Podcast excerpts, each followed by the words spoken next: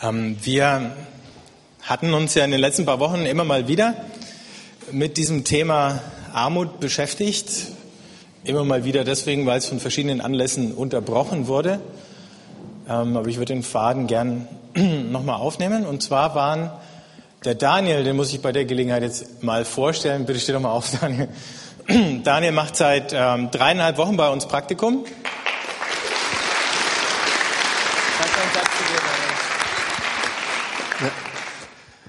Also ich studiere in Marburg am Theologischen Seminar Tabor, hatte jetzt drei Jahre Studium hinter mir und ein Jahr Studium noch vor mir.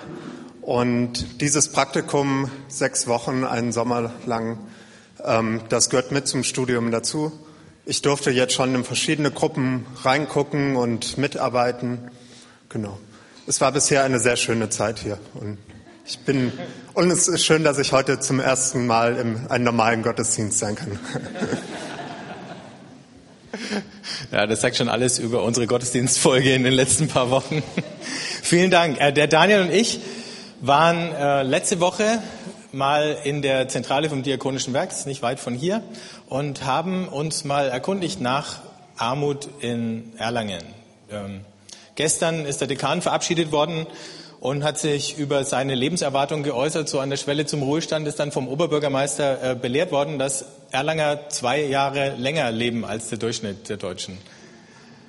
Ähm, der OB hat es nicht näher ausgeführt, woran es liegt, aber ihr könnt euch jetzt alle freuen, dass ihr auch in den Genuss dieser zusätzlichen zwei Jahre kommt und äh, hoffentlich nimmt der Dekan den Bonus dann mit in seinen Ruhestand wenn er ins Allgäu zieht. Ähm, aber das sagt natürlich ein bisschen was über die Lebensqualität aus. Und manchmal denkt man sich, äh, äh, gibt es hier in der Stadt Arme?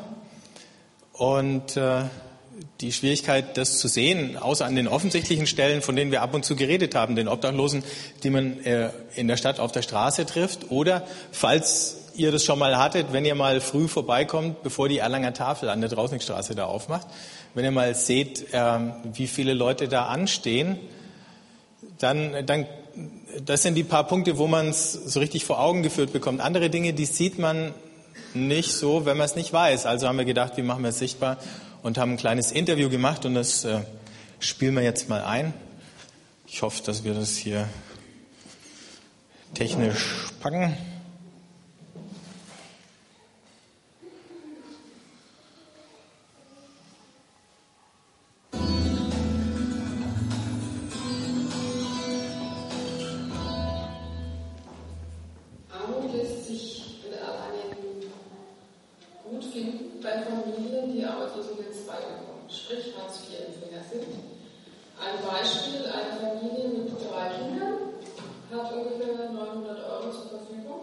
Wir haben beide also Mutter, Vater, drei Kinder, Arbeitslosigkeit und von diesen 900 Euro muss alles gezahlt werden, was die Familie braucht. Das war jetzt eine gute Waschmaschine, ein Kinderurlaub, eine Schulfahrt, Schulsachen, Kosten für Medikamente, besondere Ernährung.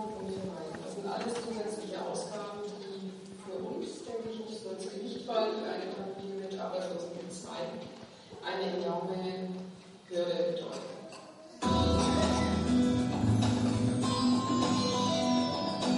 Das sind ganz normale Familien, die uns überall begegnen, die natürlich nicht auffallen, weil sie nicht ähm, ja, Suchtproblematik haben, also nicht gleich auffallen.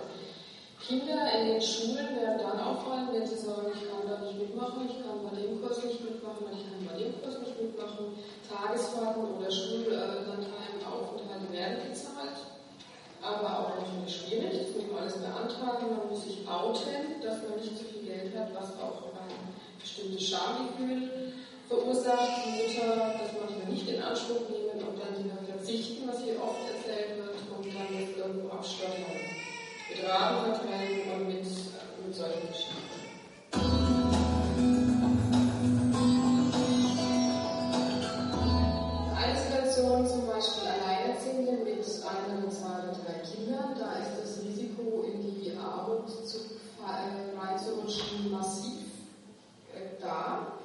Eine Mutter zum Beispiel Krankenschwester halbtags, weil die Kinder noch klein sind, äh, außerhalb von Erlangen, das heißt, sie braucht ihr Auto, muss nach Erlangen zum Arbeitsplatz fahren und dann wieder heim die Kinder Kindergarten oder Schule abholen. Wenn das Auto äh, kaputt geht, ist es ein, ein großes Risiko, weil das kann man kaum mehr finanzieren. Dann ähm, die ganzen Unterstützungen, also für die Kinder, Rat, äh, sind natürlich teuer. Kinder, auch oftmals kommt es so, dass im Kindergarten bemerkt wird, dass das Essengeld nicht mehr gezahlt werden kann, also das sind 40, 50 Euro im Monat. Und da merkt man auch schnell, dass das Geld knapp ist in dieser Familie und bei Alleinerziehenden nochmal massiver. Oder auch Familien, die kurz drüber liegen und mit ihrem Einkommen äh, auch praktisch mit dem, ja, mit dem, sagen wir mal, 10, 20 Euro drüber liegen über diese Leistung, über diesen arbeitslosen Zwei-Betrag und halt normal arbeiten denen fällt äh, nämlich sämtliche Zuschüsse weg. Die kriegen den Kindergartenbetrag nicht gezahlt, die kriegen sämtliche Vergünstigungen wie andere Familien, die Arbeitslosen wir zwei kriegen und dann Vergünstigungen kriegen diese nicht. Denen geht es zum Beispiel noch schlechter. Die haben im Prinzip Nettoeinkommen noch weniger.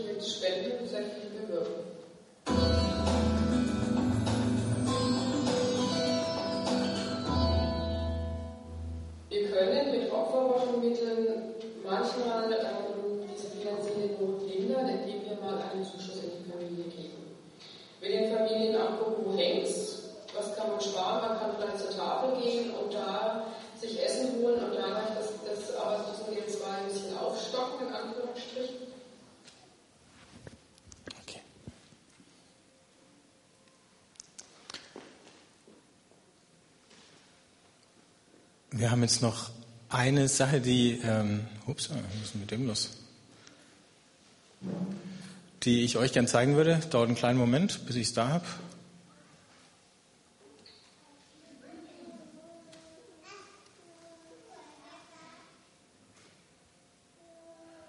Genau.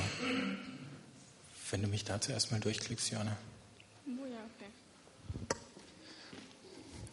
Also wir haben nur ein paar Statistiken mal zusammengestellt, dass ihr einen Überblick habt mit den Zahlen, aber wenn ihr wollt, könnt ihr mal da wieder aufmachen. Das ist so finster geworden hier. Das ist jetzt heller.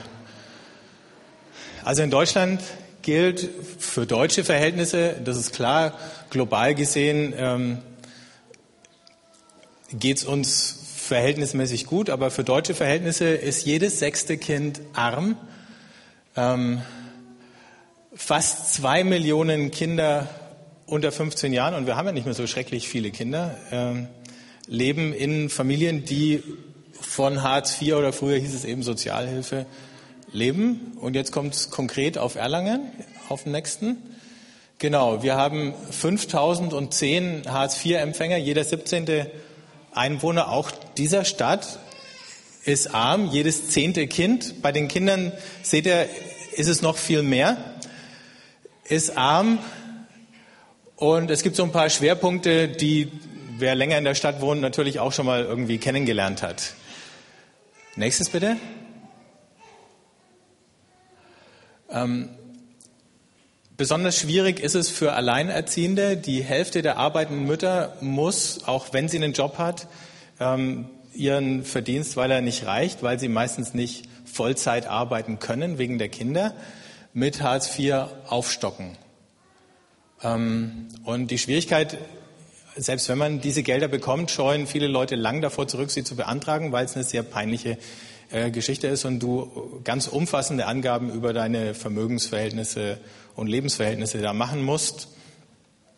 Das ist keine schöne Sache. Nächstes.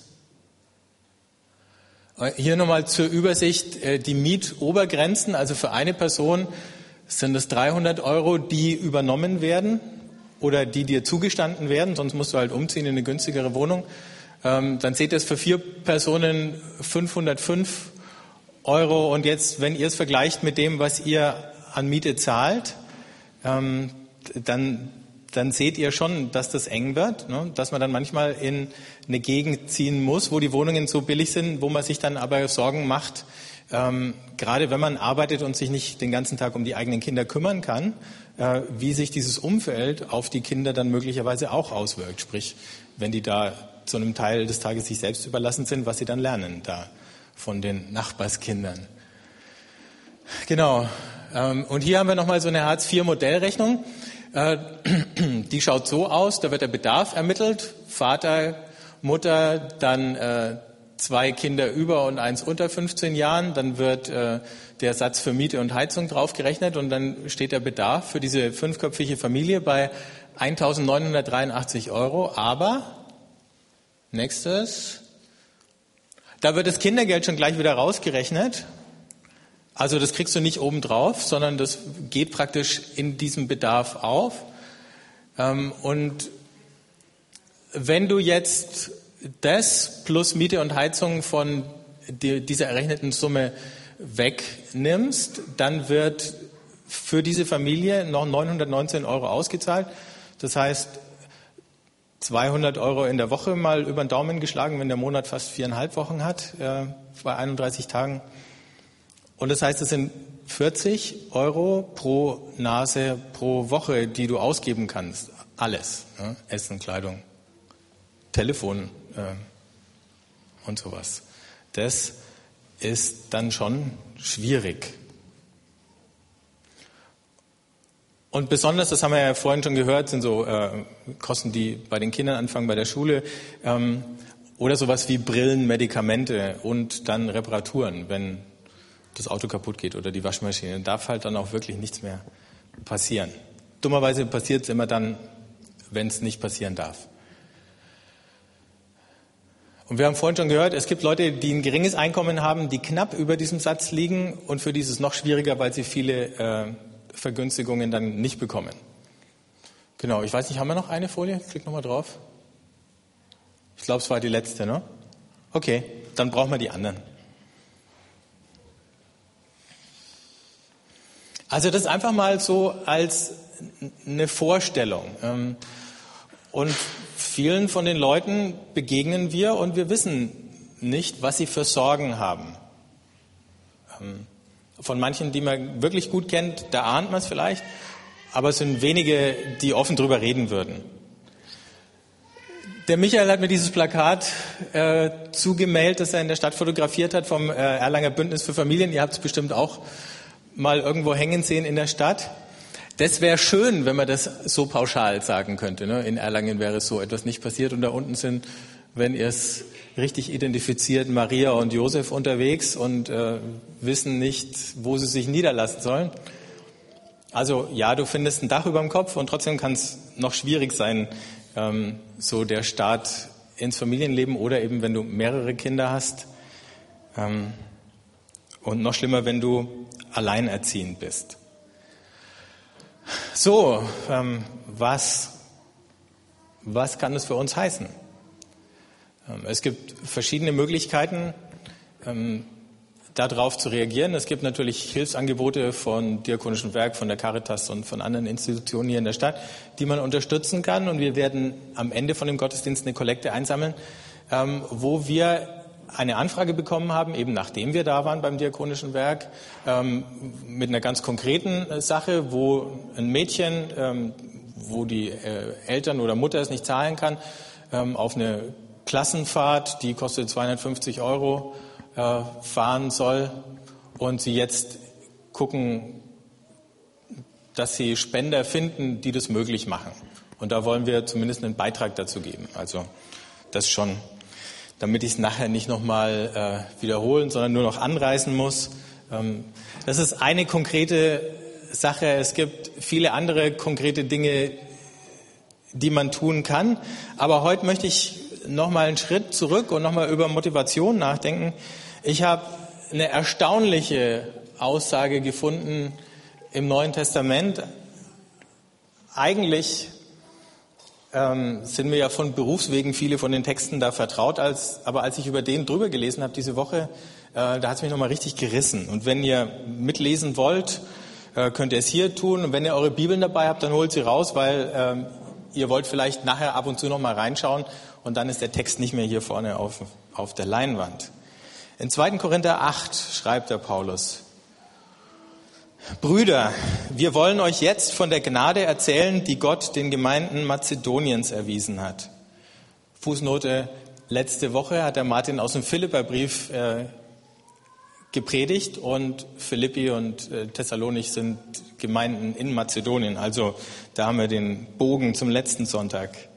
Während sie durch große Not geprüft worden, verwandelten sich ihre übergroße Freude und ihre tiefe Armut in den Reichtum ihres selbstlosen Gebens.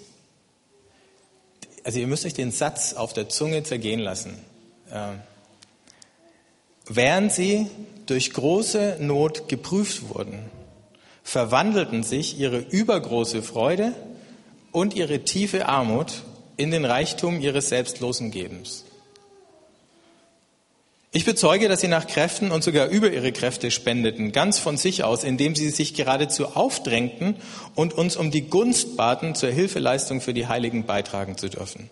Paulus sammelt eine Kollekte für die Christen in Jerusalem und Umgebung, die arm waren oder verarmt waren zu der Zeit. Das Jahr 55 nach Christus. Ähm, und über unsere Erwartungen hinaus haben sie sich eingesetzt, zunächst für den Herrn, aber auch für uns, wie es Gottes Wille war. Daraufhin ermutigen wir Titus, dieses Liebeswerk, das er früher bei euch begonnen hatte, nun auch zu vollenden. Wie ihr aber in allem reich seid an Glauben, Rede und Erkenntnis, an jedem Eifer und an der Liebe, die wir in euch begründet haben, so sollt ihr euch auch an diesem Liebeswerk mit reichlichen Spenden beteiligen. Ich meine das nicht als strenge Weisung, aber ich gebe euch Gelegenheit, angesichts des Eifers anderer auch eure Liebe als echt zu erweisen. Kleine Schlinge. Denn ihr, also der, der, Paulus weiß, dass die Korinther ehrgeizig sind. Er weiß, dass sie ständig sich verglichen und gewetteifert haben und jetzt spielt er mal die kleine Karte und sagt, guck mal, ähm, schaut mal, was die gemacht haben. Das könnt ihr doch auch. Aber jetzt kommt der, der, wichtigste, der wichtigste Satz hier. Denn ihr wisst, was Jesus Christus, unser Herr, in seiner Liebe getan hat. Er, der reich war, wurde euretwegen arm, um euch durch seine Armut reich zu machen.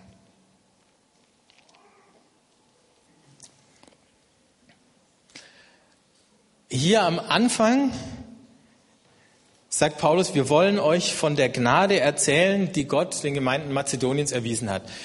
Ähm, wenn wir an dem bei diesem Punkt jetzt aufhören würden und sagen, was wird er jetzt wohl erzählen? Ne? Von der Gnade, dann, und, und wir wüssten nicht, wie es weitergeht, ich habe es euch jetzt dummerweise schon vorgelesen, dann kämen wahrscheinlich Dinge wie, äh, Leute sind geheilt worden, körperlich oder innerlich, und äh, unglückliche Menschen sind glücklich geworden, Einsame haben Gemeinschaft gefunden, ähm, Verzweifelte äh, haben Hoffnung gefunden, Leute, die eine verkorkste Lebensgeschichte äh, hatten, die haben ihre Probleme in den Griff bekommen und, und all das. Äh, da ist auch nichts falsch dran. Aber Paulus macht diese Gnade an einer ganz anderen Geschichte fest. Der sagt, äh, die ist daran erkennbar, dass diese Leute plötzlich in einer Art und Weise selbstlos geworden sind, ähm, die ihn selber überrascht und überwältigt hat. Ähm, äh, in einer aufdringlichen Art und Weise selbstlos geworden sind. Also nicht der Segen, den sie empfangen haben, wird hier beschrieben, sondern der Segen, der von ihnen ausgeht. Man kann es auch übersetzen, diesen Satz, den ich zweimal vorgelesen habe vorhin, dass ihre Armut, ihre tiefe Armut überfließt in Großzügigkeit. Jetzt, wo letzte Nacht alles übergeflossen ist, kann man sich äh, sehr plastisch vorstellen. Aber das ist ja für uns eine, eine fast paradoxe Formulierung. Ja, wie kann denn Armut überfließen in Großzügigkeit? Armut ist ja gerade die Situation, wo du das Gefühl hast, du hast nichts mehr, ähm, was du geben oder teilen könntest. Und dann sagt er, selbst die Armut fließt über in Großzügigkeit. Und das ist ein guter Anschluss für uns, weil die wenigsten von uns sagen würden, ah, ich bin Großverdiener oder so. Wir sind halt normal. Ne? Ähm, und normal bedeutet, jeder von uns knappst auch mal an irgendeinem Punkt. Und hat dann zumindest das Gefühl, es reicht nicht. Es ist immer noch besser als manche anderen äh, Menschen. Es ist immer noch besser als ein paar von den Dingen, die wir jetzt gerade in dem Video beschrieben bekommen haben. Und trotzdem haben wir manchmal das Gefühl, oh, also ich muss hier alles zusammenhalten. Und dann sagt der Paulus, aber guckt mal die an die Mazedonier, deren Armut fließt über in, in Großzügigkeit. Und diese Selbstlosigkeit und die Art und Weise, wie die da geben, also bis über die Schmerzgrenze hinweg, anders kann man es ja kaum formulieren, äh, die zeigt, dass die Gnade Gottes geistlich angekommen ist bei diesen Menschen. Ich glaube, das ist gar kein schlechter Test. Dann ist Gnade angekommen bei uns, wenn sie unser Verhalten so prägt, dass für uns nicht mehr die Frage ist, was von dem, was mir geschenkt worden ist, behalte ich, sondern wie viel darf ich geben. Nicht nur in unserer Zeit gibt es ja auch das Kontrastprogramm, also eine Art von Evangelium, das kann man nur mit Anführungszeichen verwenden, wo dir verkündet wird, äh, Gottes Ziel ist, dich reich und gesund zu machen. Und ähm, meistens ist es damit verbunden, wenn du diesem oder jenem Fernsehprediger spendest, ähm, dann wirst du reich und gesund. Das ist mal ein bisschen offensichtlicher, mal ein bisschen weniger offensichtlich.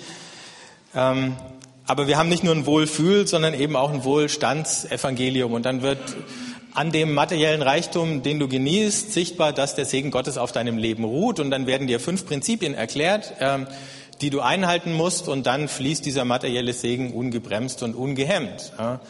Irgendwie, äh, wenn das stimmt, dann muss man Armen nicht mehr helfen, indem er ihnen was gibt, sondern dann muss man Armen helfen, indem man ihnen die fünf Prinzipien erklärt und die Kontonummer von dem Fernsehprediger sagt.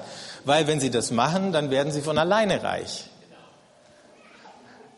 Und wir alle wissen, dass es nicht funktioniert. Paulus äh, sagt nicht, die Christen in Jerusalem sind arm, weil sie das Evangelium nicht richtig kapiert haben und weil sie die fünf Prinzipien Gottes zum großen Wohlstand nicht begriffen haben. Er streitet sich sehr wohl rum mit Leuten in Korinth und da schreibt er ein paar Kapitel später ganz harte Worte, die äh, ihn kritisieren und sagen, was ist denn das für ein Apostel, der ist krank. Ähm, und die großzügige oder manchmal wahrscheinlich auch überdimensionierte Honorare eingestrichen haben für ihren Dienst und ihre Wichtigkeit daran festgemacht haben, ähm, dass sie sich fürstlich bezahlen ließen. Ich habe aus dieser Ecke von äh, Wohlstandspredigern äh, als ich mich auf diese Predigt vorbereitet habe, einen Satz gefunden, wo einer sagt, wir müssen mal diesen Mythos vom armen Jesus aus der Welt schaffen. Der stört. Könnt ihr euch das vorstellen? Lass uns diesen Mythos vom armen Jesus, der unser Wohlstandsevangelium kaputt macht, endlich loswerden. Da hörst du ja eigentlich schon, ich weiß nicht, wer von euch, das vielleicht eine Alterssache von Joan Baez, dieses Lied kennt, Lord, won't you buy me a Mercedes-Benz? Kennt noch jemand? Janis Joplin was? Oh, sorry. Noch besser. Also ist auch nicht so neu, wenn es schon Janis Joplin gesungen hat. Ähm, dieses Wohlstandsevangelium ist sicher eine Verwechslung, wo man den amerikanischen Traum ins Neue Testament hineinprojiziert hat. Äh, damals in Korinth war es eher so, dass es dieser heidnischen Logik gefolgt ist heidnische Götter, die musste man immer ein bisschen äh, beschwichtigen, bekneten, manipulieren und tricksen. Es gab für jeden Lebensbereich einen Gott und man musste immer gucken, dass er mit dem auf guten Fuß steht und deswegen hier ein Opferchen und äh, da ein Gebet und so. Die Schwierigkeit war, das waren keine so, das waren ein bisschen launische Gesellen. Ne? Und wenn man sich mit denen verdorben hatte, dann ist man dafür bestraft worden, indem man krank wurde oder eben arm oder irgendwelche Schicksalsschläge hinzunehmen hatte. Ähm, das heißt, Heidentum funktioniert nach so einer Logik von Kuhhandel. Und in, im Lateinischen, wer mal Latein lernen musste, kriegt den Satz vielleicht gerade noch raus. Gab es diesen kleinen Satz Do ut des, ich gebe dir, damit du mir gibst. Das ist der Kuhhandel, ne? mit Gott und dann auch mit den Mitmenschen. Ähm, aber mit Gott gibt es keinen solchen Kuhhandel. Das Wohlstandsevangelium lässt uns glauben, man könnte mit Gott so einen Kuhhandel machen. Eben du befolgst fünf Prinzipien und du spendest auf die richtige Kontonummer oder du spendest äh, dem Prediger XY, der dafür deine Gebetsanliegen äh, in der Klagemauer in Jerusalem an einem kleinen Zettel deponiert oder irgendwie sonst was, ähm, als ob man Gott das nicht selber und direkt sagen könnte, was man von ihm möchte. Ähm, da werden kleine Deals gemacht. Die Deals, Ziel des Deals ist, meinen Wohlstand und mein Glück abzusichern und mir Gottes Sympathie und Gunst einzukaufen, damit ich mich dann in den Momenten, wo ich ihn brauche, von denen es nach heidnischer Logik hoffentlich nicht so viele gibt, ähm, damit er dann zu mir hält. Hier sehen wir eine völlig andere Geschichte von Leuten, die überhaupt nicht mehr fragen, was bringt's mir? Heidnische Logik und Wohlstandsevangelium immer von, der, von dem Hintergedanken, was bringt's mir? Ich gebe nur, wenn mir verheißen wird, dass aufgrund meines Gebens der Rückfluss noch viel größer ist als das, was ich geben kann.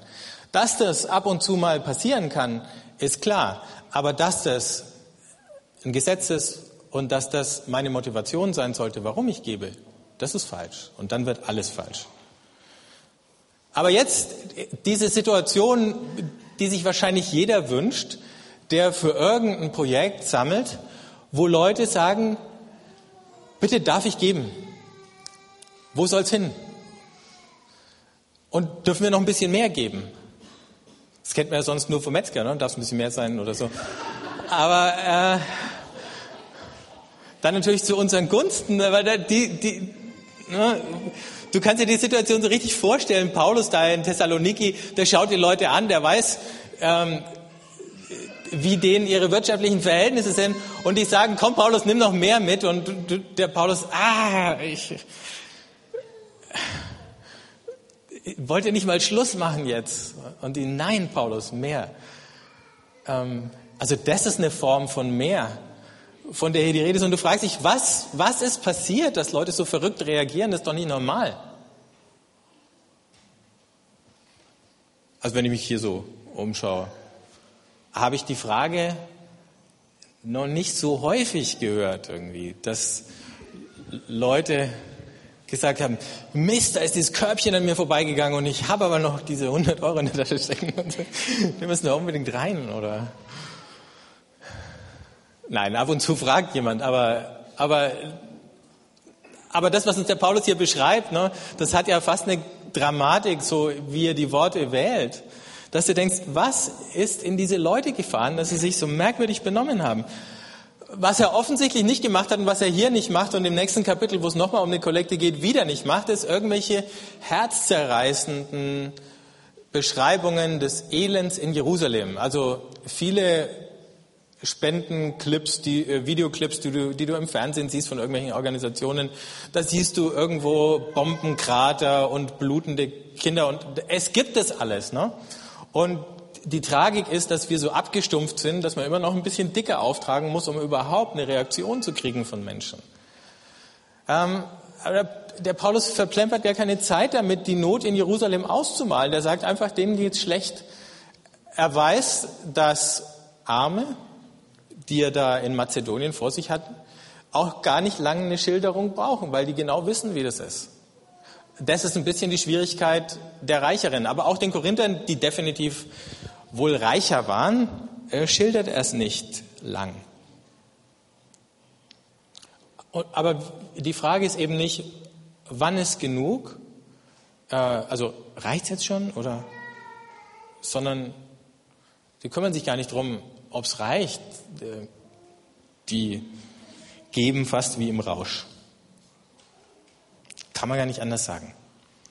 Was ist das Geheimnis dahinter? Dass man die nicht bremsen kann? Das Geheimnis, das wir vielleicht verstehen und entschlüsseln müssen, dieses Geheimnis finden wir in dem Vers 9.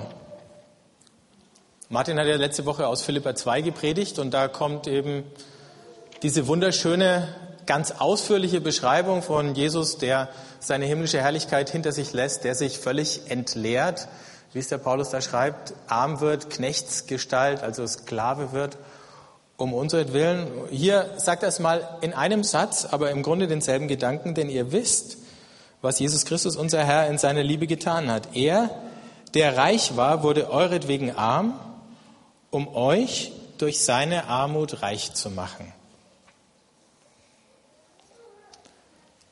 Er, der reich war, wird um Willen arm. Und weil er um Willen arm geworden ist, werden wir reich. Nicht zwingend in dem materiellen Sinn. Kurz vorher hat er geschrieben, ihr seid reich an Glauben, Rede und Erkenntnis, an jedem Eifer und an der Liebe. Aber Geld hatten sie auch in Korinth. Also mehr als nur Geld, äh, dieser Reichtum. Und im Wesentlichen eben vielleicht gar kein zwingend materieller Reichtum. Ähm, aber ich glaube, manchmal ist auch der Satz missverstanden worden. Jesus ist arm geworden, damit wir reich werden. Na und jetzt muss sich diese Bewegung fortsetzen. Jetzt sind wir reich geworden. Und es ist unsere Aufgabe, unseren Reichtum mit anderen zu teilen und zu verschenken, anstatt ihn zu behalten und für uns aufzubrauchen. Das wäre das Missverständnis. Offensichtlich nicht das Missverständnis, dem die Mazedonier erlegen sind, weil die das bisschen Reichtum, was sie hatten, das bisschen materiellen Reichtum und diesen unglaublichen Reichtum an Großzügigkeit, an Liebe, an Hilfsbereitschaft genommen haben und sofort, ohne zu zögern, ohne lang nachzudenken oder abzuwägen, da in die Waagschale geworfen haben. Und es gibt vielleicht keinen Akt, in dem wir Gott ähnlicher sind, als wenn wir geben, wenn wir schenken, wenn wir großzügig sind, wenn wir teilen. Ja? Wenn Jesus in diesem einen Satz beschrieben werden kann, alles, was Jesus getan hat, in diesem einen Satz, er ist arm geworden, damit wir reich werden, dann heißt doch, Jesus ähnlich werden, das Gleiche tun. Arm werden, damit andere reich sein können.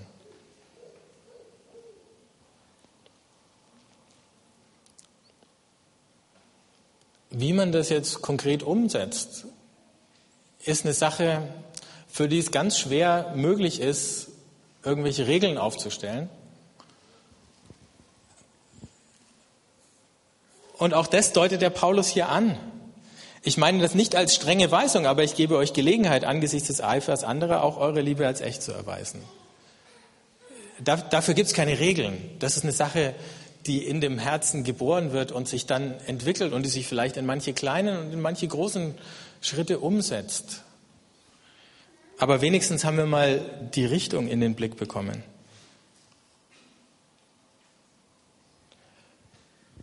Also vielleicht gibt es kein, keine Sache, in der wir unsere Menschenwürde mehr ausdrücken, als wenn wir geben und schenken und teilen. Und vielleicht ist auch das das Bitterste an materieller Armut, dass es dir manchmal nicht möglich ist oder nur begrenzt möglich ist, so zu schenken, wie du möchtest. Ne, manchmal merkt man es als Eltern den Kindern gegenüber, du würdest ihnen gerne einen Wunsch erfüllen, aber du kannst einfach nicht. Ne? Manche Wünsche sind maßlos, ähm, da ist es auch gut, aber manche Wünsche, da würdest du es dir selber wünschen, du könntest, und es geht einfach nicht. Ähm, und auch das sind nicht immer materielle Dinge. Manche anderen Dinge kannst du auch nicht geben. Und es bleibt in dir ein Schmerz zurück, dass du jemand anders diesen Wunsch nicht erfüllen konntest. Ich habe ähm, das Buch hier auf dem Ding liegen lassen. Also es ist ja Urlaubszeit. Ne? Ab und zu, es gibt Menschen, die lesen Bücher im Urlaub. Falls ihr dazugehört und noch nicht wisst, welches, ich habe es schon zwei oder dreimal äh, empfohlen und x-mal verschenkt. Ich muss verrückt sein, so zu leben. Also wenn ihr in diesem Jahr ein Buch lest, dann ist es das. Ähm, ich habe ich hab vor kurzem über dieses Buch gehört, von einem jungen Amerikaner geschrieben, Shane Claiborne, dass äh, der Jesuitenorden, also ich, ich habe es nicht geschafft, das nochmal zu verifizieren über Google oder so, aber eine vertrauenswürdige Quelle, sagen wir mal so, hat mir gesteckt. Äh, der Jesuitenorden, da gibt es jedes Jahr ein Buch, was alle Jesuiten auf der Welt lesen. Und dieses Buch lesen die Jesuiten in diesem Jahr. Und das ist das erste Buch, was nicht von einem Katholiken geschrieben worden ist. Also wenn das keine Empfehlung ist, ne? weiß ich nicht, was ich sonst noch sagen soll. Und er hat ein ganz nettes Kapitel, das heißt die Ökonomie der Wiedergeburt und schreibt hier, ich lese nur zwei Sätze draus. Umverteilung ist dann die ganz natürliche Folge unserer Wiedergeburt. Sie speist sich aus einer Vision von Familie, die über Biologie oder Nationalismus hinausgeht. Und ähm, das andere wird euch jetzt bekannt vorkommen, nach dem, was wir von Paulus gelesen haben. Großzügigkeit ist nicht bloß eine Tugend für Leute mit einer besonderen geistlichen Begabung oder einer bewundernswerten philanthropischen Leidenschaft. Ja, Menschenfreunde sind die Philanthropen. Sie gehört zum Kern unserer Wiedergeburt.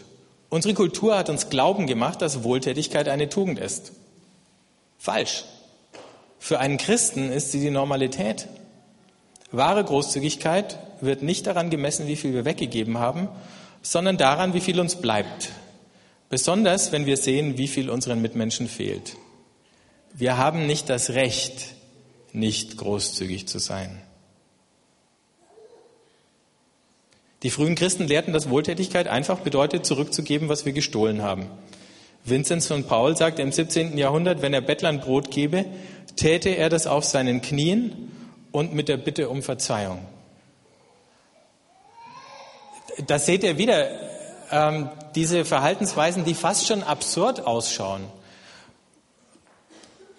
wo sich der vor dem Bettler hinkniet, ihn um Verzeihung bittet und ihm dann was gibt. Aber es ist im Grunde nur genau das gleiche Denken, was wir hier sehen, wo Leute sich an den Kopf langen und sagen, das ist doch nicht normal. Und ähm, nur aus der Perspektive des Evangeliums wird es normal und wird es logisch. Und schließlich noch eine letzte Beobachtung an diesem Text. Das ist das, dass äh, Paulus sagt, das ist sein, sein Dienst. Da benutzt er diesen Ausdruck Diakonia, aber sein apostolischer Dienst besteht nicht nur darin, das Evangelium in die ganze Welt hinauszutragen. Sein apostolischer Dienst besteht genauso darin, aus der ganzen Welt für diese leidenden äh, Christen in Jerusalem Geld zu sammeln. Das ist auch Teil seines Dienstes. Das ist, gehört genauso natürlich dazu, wie dass er durch das Römische Reich reist und in den Provinzhauptstädten Gemeinden gründet. Das eine ist vom anderen nicht zu trennen. In Galater 2, Vers 10 gibt er eine ganz kurze Zusammenfassung des Apostelkonzils. In Apostelgeschichte 15 ist es beschrieben, als die Frage war, darf man denn den Heiden das Evangelium verkünden und ja, wenn ja, zu welchen Bedingungen? Und dann sagt der Paulus in Galater 2, die Auflage, die ihm gemacht worden ist und die er gerne angenommen hat, ist, sich an die Armen zu erinnern und die nicht zu vergessen. Das war die Auflage. Und die hat er beherzigt.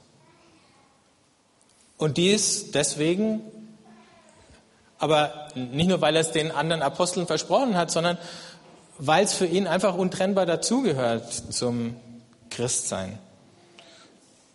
Die ist Teil seines apostolischen Dienstes. Das heißt, es gibt auch sowas wie apostolisches Geben. Vielleicht fühlt man sich da ein bisschen besser.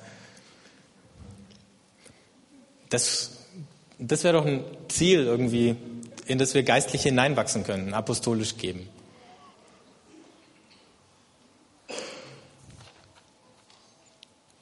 Ganz kurz ein paar Gedanken, ein paar praktische Gedanken zu dem apostolisch geben. Jeder von uns hat jeden Tag ähm, haufenweise Möglichkeiten, Geld in irgendwelche Projekte zu stecken. Wir kriegen ständig Anfragen, aus denen kleine Überweisungsträger rausflattern und äh, uns anlächeln und fragen, willst du hier nicht äh, was reinschreiben?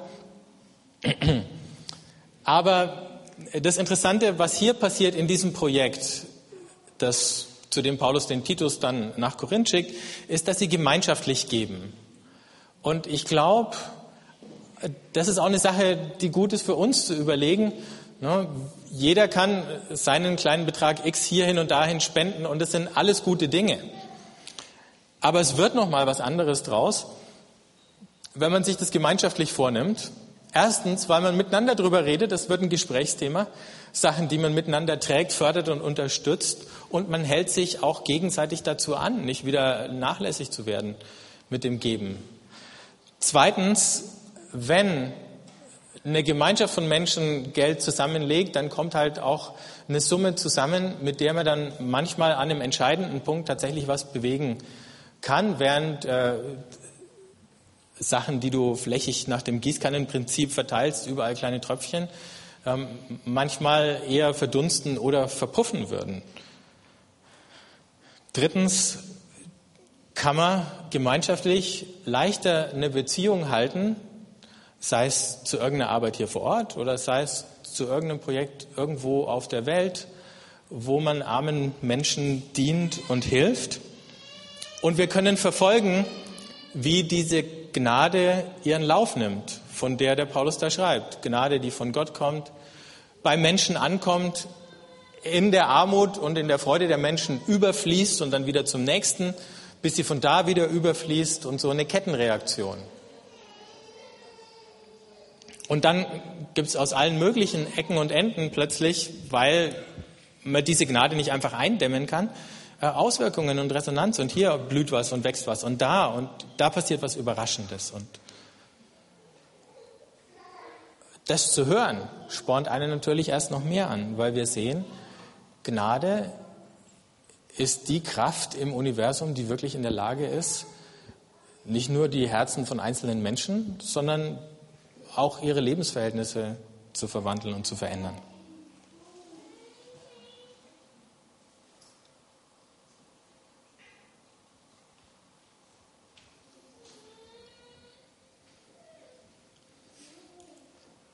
Vielleicht können wir einfach einen Augenblick Stille lassen. Ich schließe sie dann mit einem Gebet für uns alle ab. Ähm, vielleicht wollt ihr Gott einfach neu einladen, ähm, euch ein Bewusstsein von der Gnade zu schenken, die euch gegeben ist. Sie ist ja schon da. In Jesus, durch den Heiligen Geist. Vielleicht auch neu nochmal diese Gnade erlauben, unsere Haltungen und unsere Denkweisen zu prägen und zu verändern oder was immer sonst euch im Augenblick Gott aufs Herz legt. Sprecht mit ihm drüber.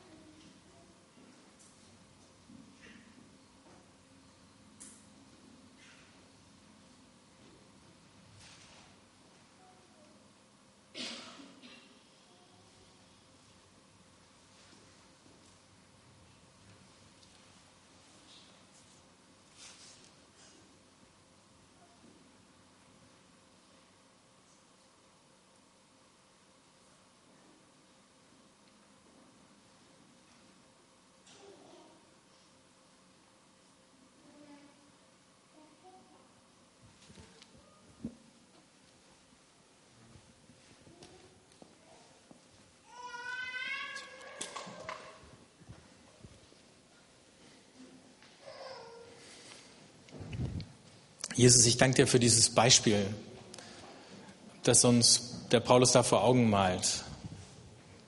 Von Christen, deren Leben deren Verhalten so radikal verwandelt worden ist von dir.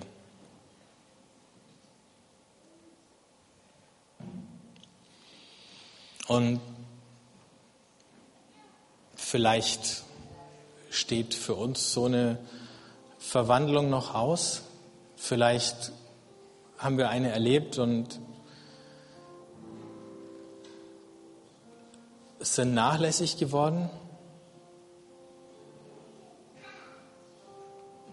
Vielleicht sind wir mit falschen Vorstellungen und Erwartungen unterwegs gewesen und wundern uns, warum wir das nicht erleben und nicht fertigbringen und zu Wege bringen, so selbstlos und großzügig zu sein und zu werden. Ich bitte dich, dass du uns hilfst. Jesus, wir bekennen dir unsere Armut. Wenn es keine materielle ist, dann ist es die, die Enge der Herzen, die Unfähigkeit, den Schmerz oder das Leid anderer an uns ranzulassen und zu teilen. Die Angst, Dinge aufzugeben und äh, zu verlieren, irgendwas zu verpassen.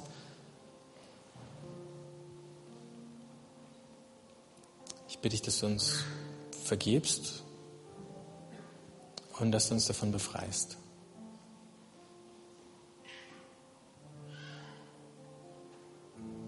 Ich bitte dich, dass wir Leute werden, die so fröhlich sind, dass ihre Armut überfließt in Großzügigkeit.